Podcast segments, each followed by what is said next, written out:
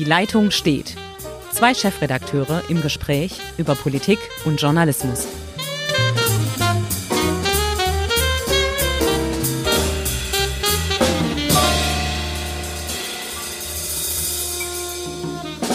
Herzlich willkommen zu einer neuen Folge von Die Leitung steht. Es ist die erste Leitung steht Sendung im neuen Jahr und wir möchten über die CDU reden. Ich bin Henrik Roth, Chefredakteur der Schwäbischen Zeitung und auf der anderen Seite der Leitung sitzt wie immer Ulrich Becker, Chefredakteur der Südwestpresse und ich begrüße Sie natürlich auch alle zu einem neuen Podcast in einem neuen Jahr das äh, mit alten Problemen, glaube ich, weitergeht. Aber wir wollen über neue Männer an der Spitze einer Partei reden. Genau, über die CDU wollen wir reden. Wir hatten jetzt den digitalen Parteitag. Es wurde Armin Laschet äh, und Friedrich Merz hat erneut verloren.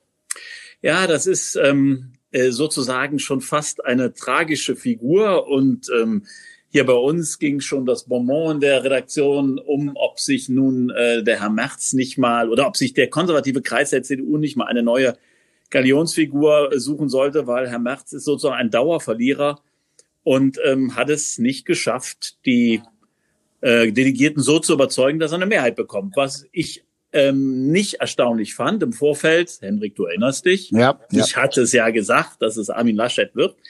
Aber was mich gewundert hab, hat, ist, ich, äh, und du ja auch schon, ich habe ähm, Friedrich Merz auch hier live in Ulm erlebt, bei, bei einem Forum, wunderbarer Abend mit einem rhetorisch sehr überzeugenden Friedrich Merz. Und beim Parteitag ist die Rede dann irgendwie wieder mal versandet, wie etwa vor einem Jahr, als es ja gegen Annegret Kramp-Karrenbauer ging.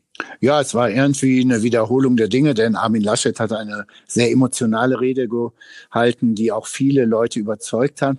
Aber was mich, ähm, ich würde gerne tatsächlich beim Verlierer bleiben, bei Friedrich Merz. Ich bin offen gestanden wirklich überrascht über in den in meinen Augen wirklich unsäglichen Politstil, den Friedrich Merz jetzt an den Tag legt. Er ist der schlechte Verlierer. Er boykottiert eine Parteimitarbeit, was der andere Kandidat Röttgen äh, sofort äh, mitmachen will. Also und er fordert direkt den Wirtschaftsminister, wobei er ganz genau weiß, das ist jetzt nicht äh, so möglich und es wird auch nicht passieren. Sprich, der schlechte Verlierer startet sofort äh, mit ein paar Manövern, um den Siegern von hinten das Leben schwer zu machen. Ja, also wenn ich es nicht besser wüsste und der Vergleich wird mir jetzt nicht nur äh, Applaus äh, einbringen, aber mich erinnert das ein bisschen an Niederlagen, die Donald Trump ähm, einstecken musste jetzt in letzter Zeit, also der berühmte Trumpismus. Ja. Ähm, er, ich, ich, ich weiß auch nicht. Ich habe mir überlegt, was was könnte eigentlich seine Absicht sein äh, mit der Forderung, den Wirtschaftsminister ähm, zu übernehmen von Peter Altmaier. Ähm, A, er kennt und, ähm, und, und die verbindet ja eine, eine Abneigung mit der Kanzlerin. Er kennt also Bundeskanzlerin Angela Merkel sehr gut, dass er weiß, dass dieser Vorschlag niemals, niemals auf Zustimmung ähm, getroffen wäre. Also kann er es nicht ernst gemeint haben im Sinne, dass er dieses Amt haben wollte, sondern es ist eine Finte, um was zu tun. Und das kann nur sein, er will einen Keil in die Partei hineintreiben, er will die Partei spalten. Und das finde ich dann doch ähm, sehr merkwürdig.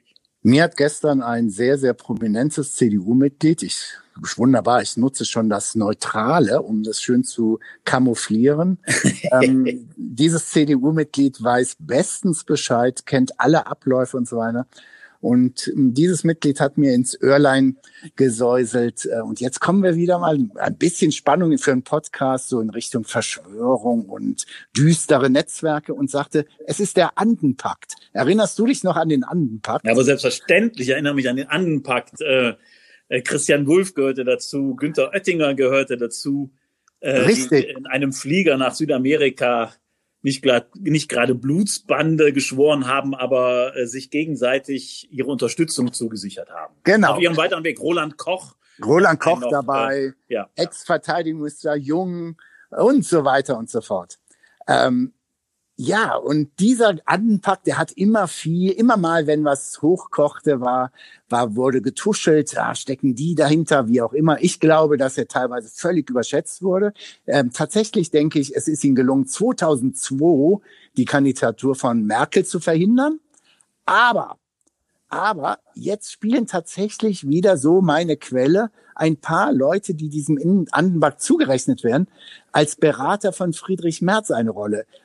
Äh, mir wurde genannt Oettinger und Koch. Und die, da wurde mir suggeriert, ja, die wollen halt alles nach wie vor tun, um einem Mann das Leben schwer zu machen, dem Merkel näher zugerechnet wird. Sprich, es ist immer noch die alte Rechnung gegen Angela Merkel offen. Äh, naja, aber die, die Frage ist ja am Ende, also ich, ich schätze Günter Oettinger bei dem Rest des Anpacktes, muss man natürlich sagen, sowohl Roland Koch als auch Jung, als auch Christian Wulff, das sind alles gescheiterte CDU-Größen, ja. das muss man ja eindeutig so sagen. Ja. Und da frage ich mich, wo geht die Reise hin? Was mag die Absicht sein? Also politisch ist es klar, die, das, das, was Angela Merkel getan hat, das ähm, Verrücken der CDU in die Mitte hinein, also Stichworte sind äh, Homo-Ehe, Abschaffung der Wehrpflicht und andere Dinge, die die konservativen Kreise eher übel genommen haben. Also man will die, will die CDU weiter eher konservativ halten, vielleicht auch, äh, um der AfD da in die Quere zu kommen und Wähler, die sich von der CDU abgewandt haben, wieder zur CDU zu ziehen. Das scheint mir das politische Ziel zu sein. Aber dann frage ich mich, wenn man jetzt Merz so positioniert, was soll jetzt kommen? Der Vorsitzende ist gewählt. Ja. Der Vorsprung war nicht komfortabel, aber er war deutlich. Aber er war klar, er war deutlich. So, und wo, wo geht es hin? Also was, was kann die Absicht sein? Also Laschet jetzt aus dem Sattel zu heben, never ever, das wird die Partei nicht mitmachen. Nein. Der Kanzlerkandidat wird sich zwischen Armin Laschet und Markus Söder entscheiden, das ist ganz klar. Beide sind stark.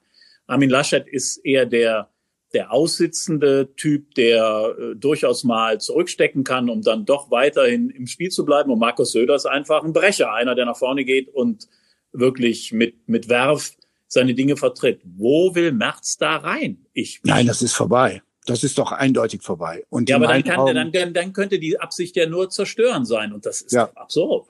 Ja, und wenn das so ist, dann sollten auch wirklich, und das passt ja auch nicht zu einer konservativen Einstellung, dann müssen mal ein paar Anhänger Tacheles mit Friedrich Merz reden oder auch wirklich sagen, Leute, so geht es nicht. Wir sind jetzt im Wahlkampf, wir sind eine Partei. Ähm, ja, lasst uns nach vorne schauen. Ich kann nur berichten, vielleicht ist es bei dir genauso. Äh, wir haben in unseren Foren äh, direkt nach der Wahl extrem viel Enttäuschung von äh, CDU-Mitgliedern über den Wahlausgang äh, gesehen. Äh, und diese Enttäuschung wurde teilweise mit sprachlichen Bildern untermalt, die möchte ich hier gar nicht zitieren, denn sie haben nichts zu suchen in einer christlich-demokratischen Union. Also wirklich, ähm, da hat sogar so eine Art Trumpismus ein, Einzug gezogen. Denn eines ist ja wohl auch klar, Armin Laschet ist jetzt nicht kein linksliberaler Sozialdemokrat. Er ist nach wie vor ein Christdemokrat und es steht in der Mitte, aber tatsächlich ähm, in der ersten Aufwallung der Enttäuschung der Niederlage wurden bei uns Sachen gepostet, da hat man nur noch mit dem Kopf geschüttelt. Naja, das muss man ja, genau das ist ja der Punkt. Also Laschet ist ein, ein wertkonservativer, ähm, auch sehr der, der Industriepolitik im Übrigen verbundener Mann, der aber das Einzige oder, oder was, was man ihm in Anführung vorwerfen könnte, er hat ja gesagt, er will den Kurs der äh, Kanzlerin weiter fortführen. Er will jetzt nicht äh, neue Gräben aufmachen.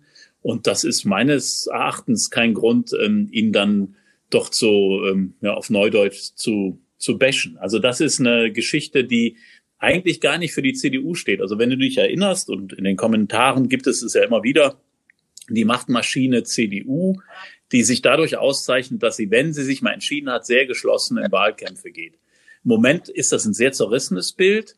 Und witzigerweise, witzigerweise ähm, sieht die SPD, die ja nun Jahre oder Jahrzehnte lang dafür bekannt war, dass sie sich gestritten haben, die Kesselflicker und ihre Kanzlerkandidaten immer dann nochmal hübsch demontiert haben, die haben es jetzt geschafft, nach dieser nach dieser sehr anstrengenden Urwahl, wo ja äh, Esken, Walter Borjans den Olaf Scholz im Grunde äh, niedergemacht haben in dem Wahlkampf, sich auf Olaf Scholz zu einigen und zumindest nach außen hin ein Bild der Geschlossenheit abzugeben. Und die CDU sollte sich doch ganz schnell überlegen, ob sie nicht zu dem Kurs zurückkommt. Denn das Beispiel einer zerstrittenen SPD, wir wissen ja, wohin das geführt hat, nämlich in die 15-Prozent-Falle.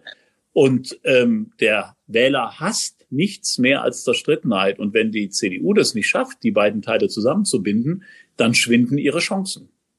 Zerstrittenheit ist ein gutes Stichwort. Wir stehen vor einer Landtagswahl hier in Baden-Württemberg. Und die CDU Baden-Württemberg ist für mich jetzt wirklich als Beobachter schwer zu greifen.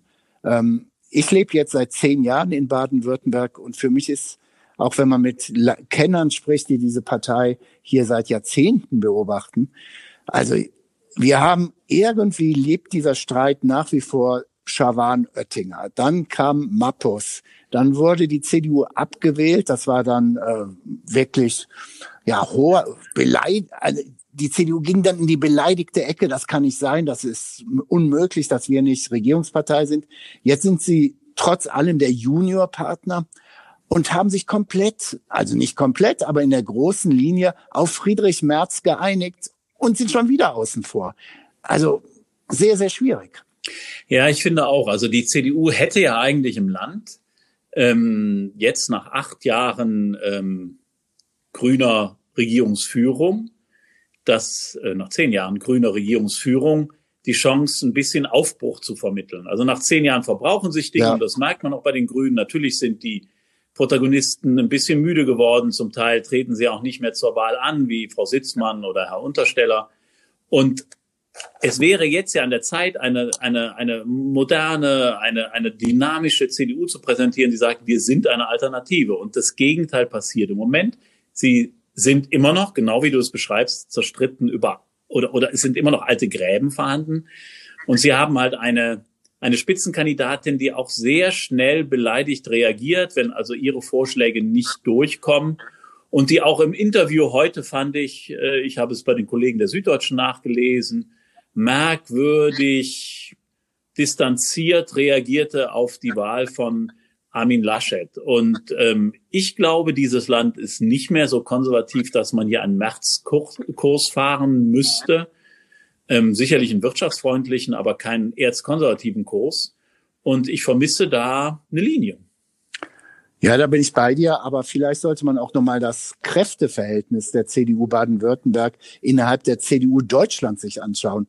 Und jetzt, du kommst aus Köln, ich aus dem Ruhrgebiet, dann wollen wir mal sagen, jetzt ist NRW zwar nochmal größer, wir haben es ja auch in den Delegierten gesehen, 300 Delegierte NRW, 150 äh, Baden-Württemberg. Nichtsdestotrotz frage ich jetzt mal mit einer Baden-Württemberg-Brille, wie kann es sein, dass die drei Kandidaten für den Bundesvorsitz alle drei aus NRW kommen, dass der Fraktionschef im Bundestag aus NRW kommt, dass der Generalsekretär aus NRW kommt und dass theoretisch, er hat sich ja selber äh, von hinten gemeuchelt mit seinem Beitrag, wo er in der Fragestunde da im, auf dem Delegiertenparteitag äh, intervenierte, Jens Spahn. Jens Spahn hatte das Zeug zum mächtigsten Vize zu sein, auch aus NRW. Also sechs und dann dagegen stellen wir einen stellvertretenden Bundesvorsitzenden, von dem wir nicht viel hören in bundespolitischer Sache, von Herrn Strobel. Dann haben wir im Vorstand, der Vorstand ist nicht das Präsidium, der Vorstand ist eine Riesengruppe, haben wir auch noch Herrn Bareis und so weiter. Will sagen, die Bavü-CDU lebt in einem selbst, selbst gebastelten Biotop und hat den Anschluss an, den, an die Rest-CDU verloren. Ja, das ist für das Land natürlich auch verheerend, weil es überhaupt keine gewichtige Stimme mehr in Baden-Württemberg gibt, die in Berlin für das Land spricht. Also das, das muss man ganz klar sagen. Und jetzt, ähm, das ist ja im Moment die wahrscheinlichste, ähm, äh, die wahrscheinlichste Version, dass die CDU-CSU auch weiterhin in Regierungsverantwortung bleibt ähm, dann finde ich, ist das Land sehr, sehr, sehr schlecht vertreten, auch gemessen daran, wie gut es mal vertreten war früher. Ich meine, äh, Wolfgang Schäuble als Minister und ähm, starker Mann in der CDU, ehedem, er war natürlich eine starke Stimme. Und man muss ja auch gucken, dass Baden-Württemberg vom äh, wirtschaftspolitischen Gewicht extrem wichtig ist, ja. dieses Land. Und das findet sich eigentlich nicht wieder. Also es ist eher ein relativ ja, trauriger Anblick, der sich da bietet. Und das, das kann natürlich auch auf die, für die Kommunen hier im Land ganz schwierig werden, sich in, in Berlin Gehör zu verschaffen, wenn es darum geht, dass sie ihre Belange da vortragen. Und jetzt wird es schwierig bei der Landtagswahl, sollte sie daneben gehen, wird direkt, also schwierig wird es für Armin Laschet, ähm, dann wird Armin Laschet mit verhaftet, obwohl er nun wirklich für diese äh, wirklich Spielchen, die es jetzt seit Jahren in dieser CDU Baden-Württemberg gibt, keine Verantwortung trägt, wird man schon sagen, okay, das war jetzt die erste wichtige Landtagswahl unter dem Bundesvorsitzenden Laschet. Und ihr habt es nicht geschafft. Also wenn sich jetzt nicht die CDU wirklich sehr, sehr schnell am Riemen zieht, dann, dann wird es schwierig. Sie müssen sich ganz schnell einigen, dass jetzt die nächsten Monate äh, wirklich einig die politische Auseinandersetzung gesucht wird. Ja, also ich glaube, Hendrik, du hast, du hast durchaus recht. Ähm, Armin Laschet würde natürlich unter, unter einer schlechten oder unter einem schlechten CDU-Ergebnis in Baden-Württemberg leiden, aber ich glaube, dass er das noch ähm, ja ein Stück weit wegdrücken könnte, ähm, weil er ja nun gerade erst angefangen hat und vor allem aber ähm, weil er weil er ja ähm, weil er ja auch hier keine Anhängerschaft hatte. Ähm, aber was ich was ich jetzt sehe, also und da bist du natürlich vollkommen richtig, wenn es zum Streit innerhalb der äh, CDU-Spitze kommt und wenn sich das jetzt nicht bald beruhigt, dann kommt natürlich aus Berlin kein Rückenwind für die Baden-Württemberg-Wahl. Und dann glaube ich, mit einer Spitzenkandidatin Susanne Eisenmann könnte das Ergebnis bitter werden in Stuttgart. Das glaube ich auch. Da kann ich, da brauchen wir gar nicht drüber zu diskutieren. Lass uns noch mal kurz äh, einfach unsere geliebten Wetten aufnehmen. Wer wird denn jetzt Kanzlerkandidat? Laschet oder Söder? Denn die anderen sind draußen. Über März brauchen wir nicht mehr zu reden. Ich glaube, Jens Spahn hat sich selber rausgekickt am, an dem digitalen Parteitag und ja, also. Also dieses Mal, Hendrik, dieses Mal bin ich wirklich unsicher.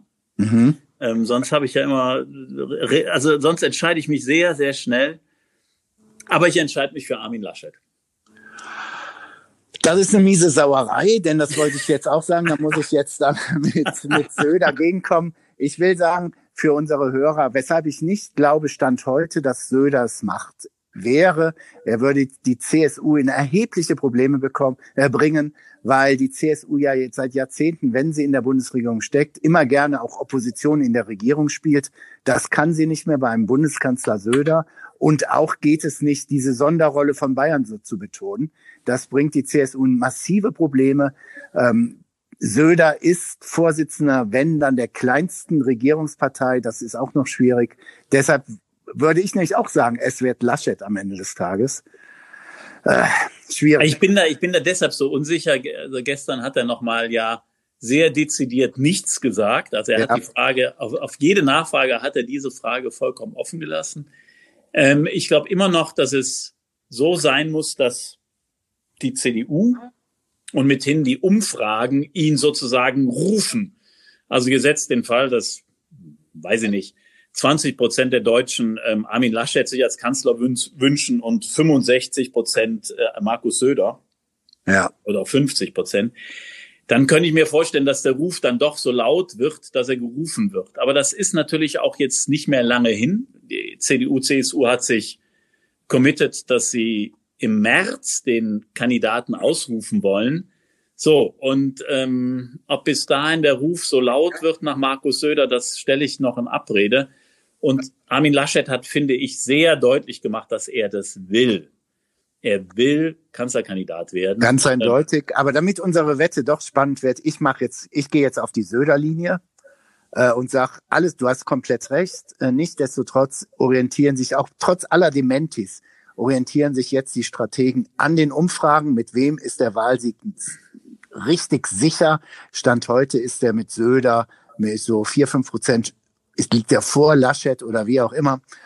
Also dann wird es jetzt der persönliche Ehrgeiz von Söder zu sagen, so, ich mache es. So, dann setzen wir diesmal zwei Flaschen Rotwein ein, ähm, damit es ein bisschen spannender wird. Und äh, ich, also ich bin mir, ich bin mir wirklich nicht ganz sicher. Also es ist einfach, ich habe die ganze Zeit auf Armin Laschet gesetzt, weil ich mir hat das sehr gut gefallen. Es gab so Kommentare, die ihn beschrieben haben und das stimmt ja auch. Es gibt halt einfach so so Steher im Sport, Leute, die, die einfach abwarten, auch mal, auch mal einen Schlag bekommen, aber dann auf ihre Chance warten und am Ende dann doch gewinnen, obwohl man sie unterschätzt hat. Und ich glaube, so ein Typ ist er. Ich glaube, oder aufgrund unserer Erfahrung als Journalisten, dass sowohl Laschet wie Söder die Union deutlich, deutlich über 30 tragen. Ich sehe sie beide bei 35. Äh, und dann mal schauen, was es dann gibt, ob es tatsächlich Schwarz-Grün gibt oder ob man nicht doch, je nachdem, äh, ich glaube, dass die Grünen nicht so stark sein werden in der Bundestagswahl wie allgemein äh, wahrgenommen. Vielleicht gibt's ja dann doch nochmal Jamaika mit der FDP. Das könnte sein, was ich glaube ich, ähm, was man bei beiden im Grunde ausschließen kann, ist eine große Koalition weiterhin. Bei Laschet glaube ich ganz sicher. Ähm, dafür sind auch, glaube ich, zu viele Verletzungen in NRW erfolgt durch die ja. SPD. Ich glaube nicht, dass er, also er wird alles tun, um eine große Koalition nicht fortzuführen. Und dann kommt es auf die Geschmeidigkeit, wenn er dann in den Bundestag kommt, äh, von Christian Lindner und seiner FDP an. Ich glaube, Herr Lindner ist im Moment sehr geschmeidig, weil er gemerkt hat, ähm, so ohne Regierungsverantwortung, du hast so ein echtes Problem. Ähm, und da wird Jamaika vielleicht unter ganz anderen Vorzeichen stehen als noch vor vier Jahren.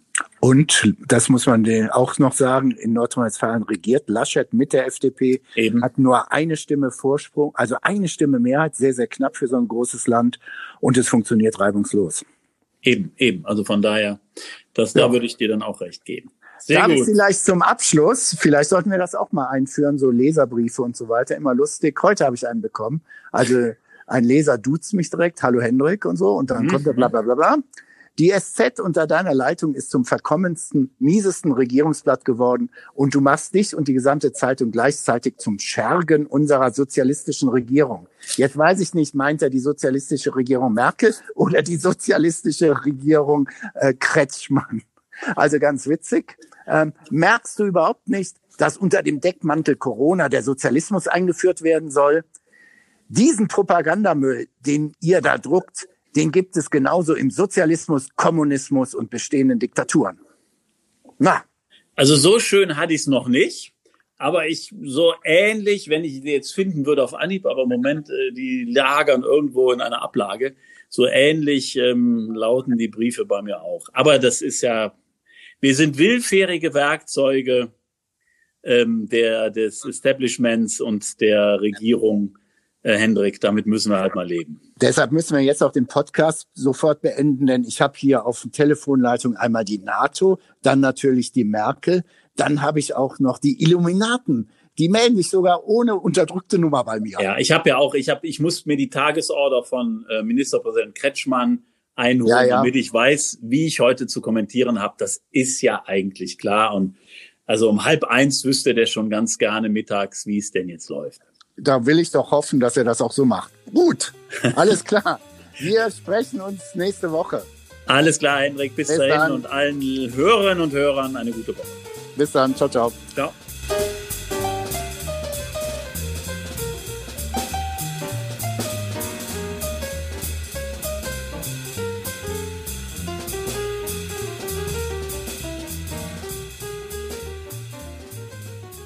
Auf schwäbische.de finden Sie mehr als diesen Podcast.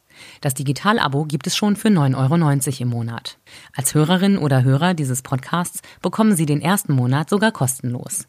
Gehen Sie dazu auf www.schwäbische.de slash Podcastangebot. Das Probeabo endet automatisch nach einem Monat. Viel Spaß auf unserer Website.